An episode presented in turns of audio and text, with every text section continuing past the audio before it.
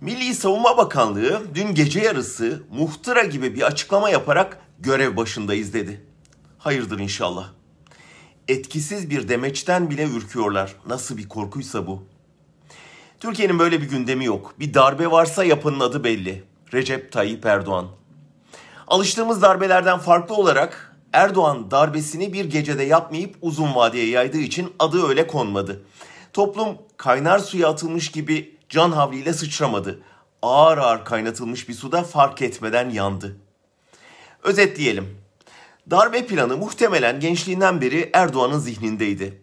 Ama bunun mümkün hatta elzem olduğunu 2013'te fark etti. O yıl önce Gezi'de isyanla devrilebileceğini gördü, sonra 17 Aralık'ta ortaya saçılan dosyaları nedeniyle yargılanabileceğini anladı.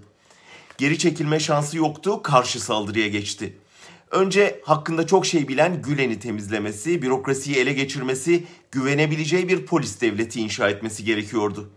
2014'te polis ve MIT operasyonlarını yaptı. Yine o yıl hakim ve savcıların atamalarını yapan HSYK'da karar yeter sayısına ulaştı. Erdoğan'la çay toplayacak kadro yüksek yargının başına getirildi. Zorluk çıkaran Abdullah Gülengeli de o yıl aşıldı. Ama asıl atak 2015'te yapıldı. Haziran seçiminde sandıkta kaybedebileceğini gören Erdoğan işi şansa bırakmamaya karar verdi. Haziranla Kasım arasındaki 5 ayda Türkiye kana bulandı. İşit saldırılarında, hendek operasyonlarında 600 kişi öldü. Sonunda Haziran'da AKP'den vazgeçen 5 milyon seçmen 5 ay içinde güvenlik kaygısıyla AKP'ye dönerek Erdoğan'ı yeniden iktidar yaptı. 2016'ya gelince yazın darbe girişimi ona karşı darbesini yapma fırsatını bahşetti. İki yıl sürecek bir olağanüstü hal rejimi kurdu. Sivil milisleri yöneten Sadat'ın başını saraya danışman yaptı. Aynı hafta Süleyman Soylu'yu İçişleri Bakanlığı'na getirdi. Demirtaş ve Yüksekdağ'ı tutuklattı. Aynı günlerde Bahçeli ile anlaşıp 2017 anayasa referandumuyla rejimi değiştirdi. Padişahlığını ilan etti. Böylece üç temel güçten yürütmeyi sarayda toplarken yasamayı bertaraf ediyor, yargıyı tamamen ele geçiriyordu. Milli Savunma Bakanlığı'na bağlandı Genelkurmay Başkanlığı o dönemde. Bu arada 250 bin polis, 190 bin jandarmaya 21 binde bekçi ekleyerek ordu dışındaki güvenlik görevlisi sayısını yarım milyona yaklaştırdı. Diyanete 7 bakanlığın bütçesinden fazla para vererek bir imamlar ordusu kurdurdu. Sıra özerk yapılardaydı.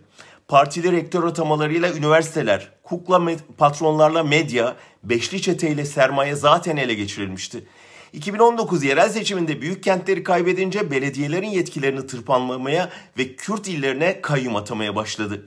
2020'de çoklu baro sistemiyle barolara saldırdı. Tabip odaları için hazırlığa başladı. Geçen ayda sivil toplum kuruluşlarını bitirecek yasayı çıkardı. Kafasındaki darbe planı tıkır tıkır işleyerek 7 yılda sonuca ulaşmış, toplumun soluk alabileceği bütün nefes boruları tıkanmıştı. İşte o darbecinin savunma bakanlığı darbeye izin vermeyeceğini açıkladı dün gece. Hadi canım sen de.